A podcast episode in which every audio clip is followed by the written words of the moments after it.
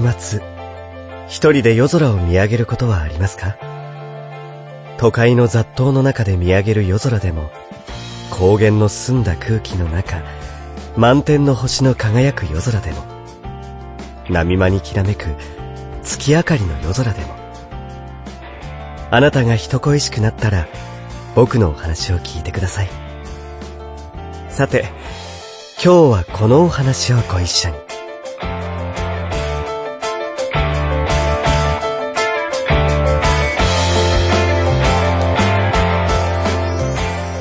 鈴音色、琴の葉、音の葉。この番組は、株式会社アルファの制作でお送りします。こんにちはのらりくらり妬みそねみの松田と竹澤です。各週月曜日配信中です。妬みそねみひがみ怒りに満ち溢れた二人が見返したい思い一心でぐちぐちトークします。皆さんの妬みそねみも募集します。よろしくお願いします !Try to the next stage. アルファ。鈴音色、琴の葉、音の葉。毎日平凡な地方公務員として、自分なりに一生懸命やれていることも、お給料をいただいて、つつましくも好きな本を読むことができていることも、28歳の神山遥は、幸せだと素直に感謝できるようになって10年が経っている。その小さな幸せの灯火を心に灯すことができた日は、かけるが俳優としてその世界に産声を上げた日でもあった。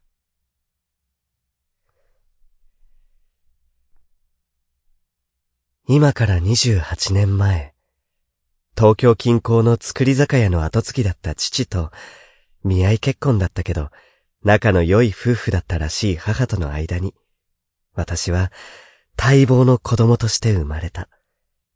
でも、母は私を産んですぐ亡くなってしまった。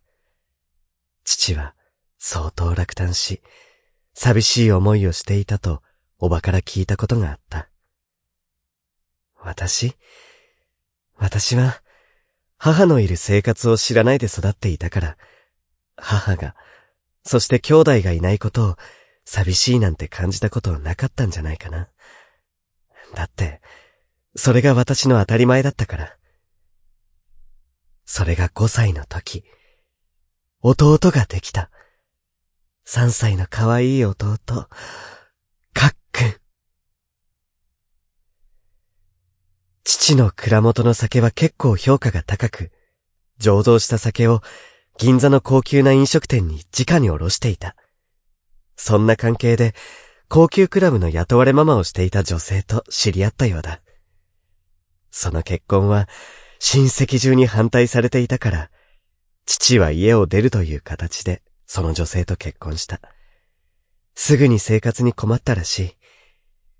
父のような特殊な仕事をしていた人間には、中途採用はなかなか難しかったようだ。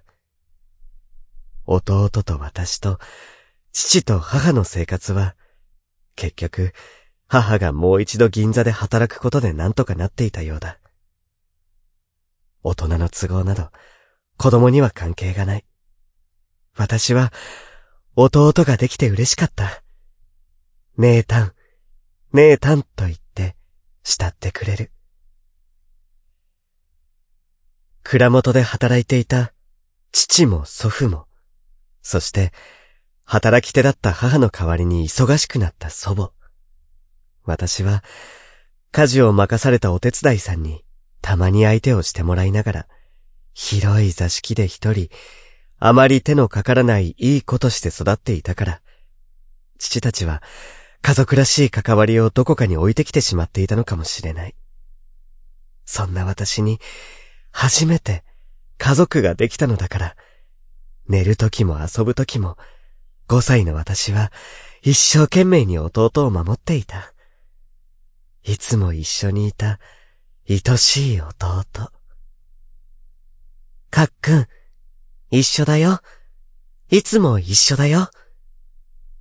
姉たん、一緒だよ。一緒にいられることの呪文のように何度も繰り返していた。いつか、でも近い将来離れることの不安を子供心に感じていたのかもしれない。夕方になり、母が綺麗な格好で出かけていくと、父は台所から酒瓶を出してきて、煽るように飲んでは、ブツブツと独り言を言う。そんな状況はまだましで、お腹を空かせた私たちには全く関心がないくせに、母がポットに入れておいてくれたお湯でカップ麺を私が作って、弟と音を立てないように台所の隅で食べていることには腹を立てて、怒鳴り散らすことがあった。ラーメンがすっかり伸びて、スープはなくなり、ふやけてカップの中で固まってしまっても、その怒鳴り声が止まらない日は最悪だった。父が働くことができず、母をまた水商売の世界に戻してしまったという、その時の状況に、父はいたたまれずにいたことは、自分が大人になってくると少しは理解できたが、その当時の私は、父に怒鳴られることが嫌で、飲み疲れて寝てしまうのを、近所の神社で、弟と膝を抱えて待つことしかできなかった。それでも、次の日の朝、帰りが遅いと言って、母とたびたび喧嘩になって、結局、結婚生活は2年と経たずに破綻した。姉たん、姉たん、なんで行っちゃうの？かっくんと一緒にいたいよ。あの日、弟と私は抱き合って泣いていた。子供の力が大人にかなうはずはない。無理やり引き離されて、そして私は、この世の中で一番大切なものを、なくした。七歳の私は、父と祖父母の家に戻った。すぐに父は再婚し、ママ母と、その子供たちと暮らすようになって、弟のことをだんだんと考えないようになっていた。寂しすぎたから、思い出すことを無意識に拒否したのだと思う。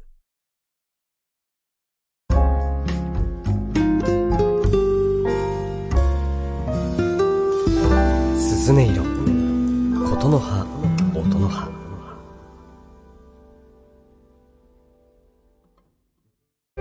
皆様、ライブを生で見ていますか ?50 歳を過ぎた今でも、月に10回くらいはライブに通う、なんのこっちゃいにしゃばをお送りするラジオ番組、ここに開始します。なんのこっちゃいにしゃば、今の青春、我がライブ人生。各週水曜日、アルファからポッドキャストにて配信中。ライブトークに花を咲かせませんか？Try to the next stage. アルファ。10年後、私は、おとなしい無口な高校生になっていた。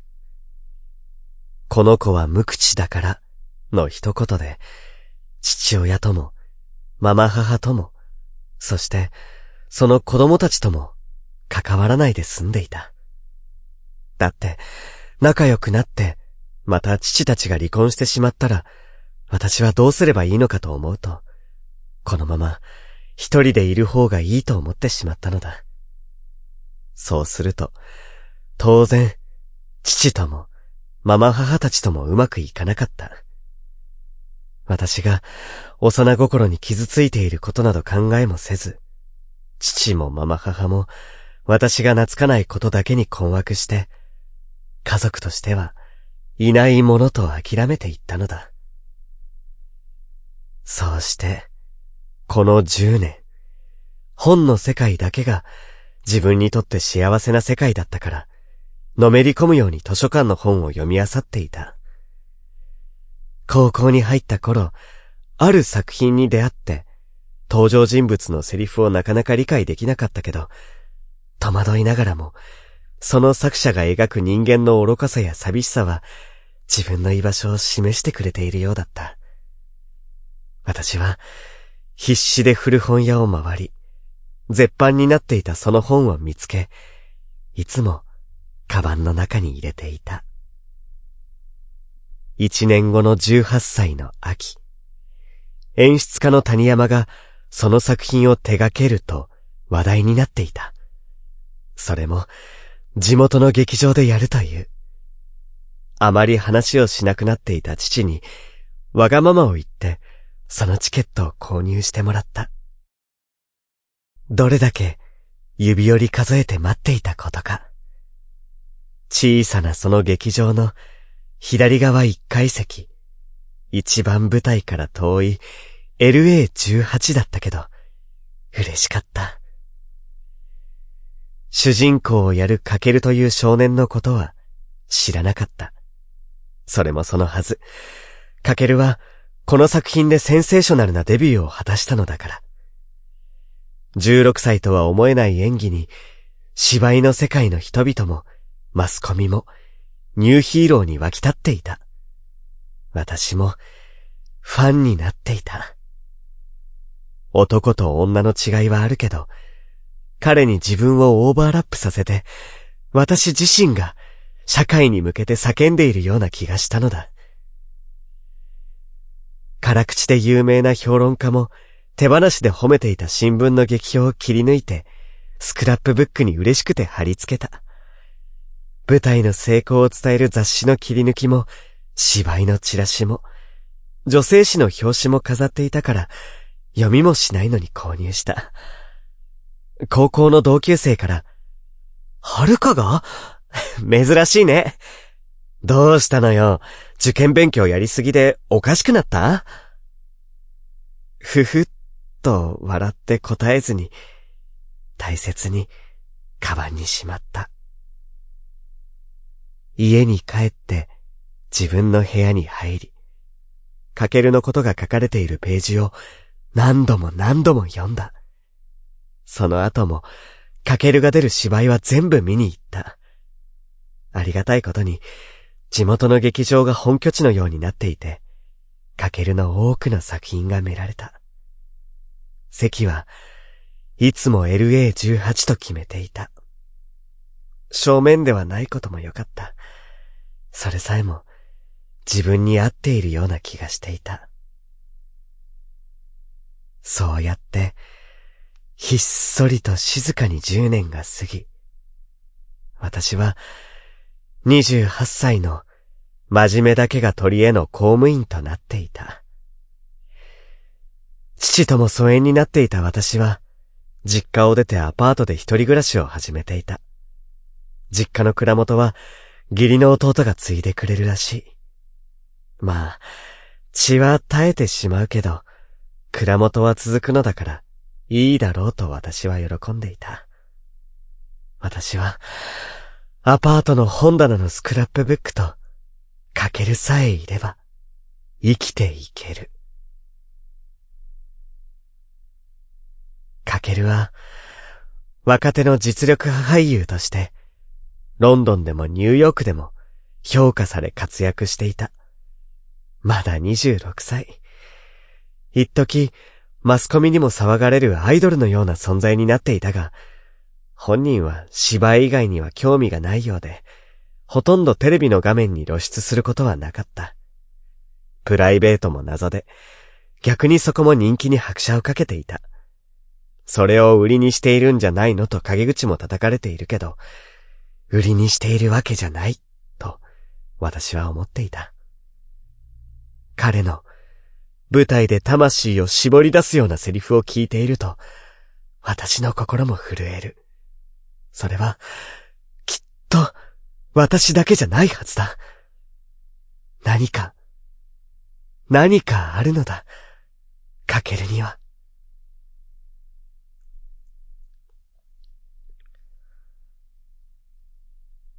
今日は、いつもの劇場で、ロンドンからの凱旋公演がある。もう、チケットは3ヶ月前に購入して楽しみにしていた。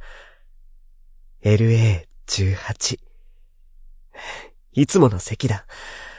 最近はお金がないわけじゃないから、他の席も買えるのだけど、やっぱり、LA18。あ、電車が事故で止まってしまった。開園に間に合いそうもない。最寄り駅で降りると、走り出した。二幕だけでも、かけるに会いたい。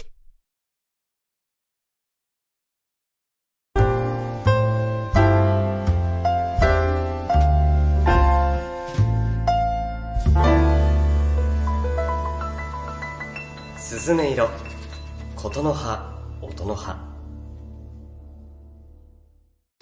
皆さんはどんな時に演劇を見ますか？素敵な演劇ライフをもっと豊かに、ナチュラルボタニカルかつクラトニックプラストニックエンザーに彩るお手伝いをする番組ではございません演劇に関するありとあらゆるものを独自のスパイスをかけて、はいご紹介いらっしゃい濃い味の僭越ながら番組内容を変更して、白が演劇情報をお送りします。各週水曜日、ポッドキャストと YouTube にて配信中。芝居見るなら別のこと。おっと、それならとりあえず、お芝居一回見てみない？Try to the next stage. Alpha.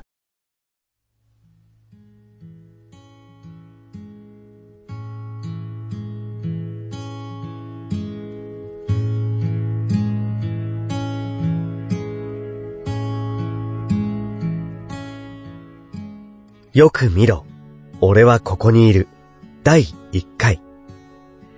お聞きいただきました。いかがでしたでしょうか番組公式サイトのメールフォームから感想などお便りお待ちしております。それではまたお会いしましょう。岡部すずねでした。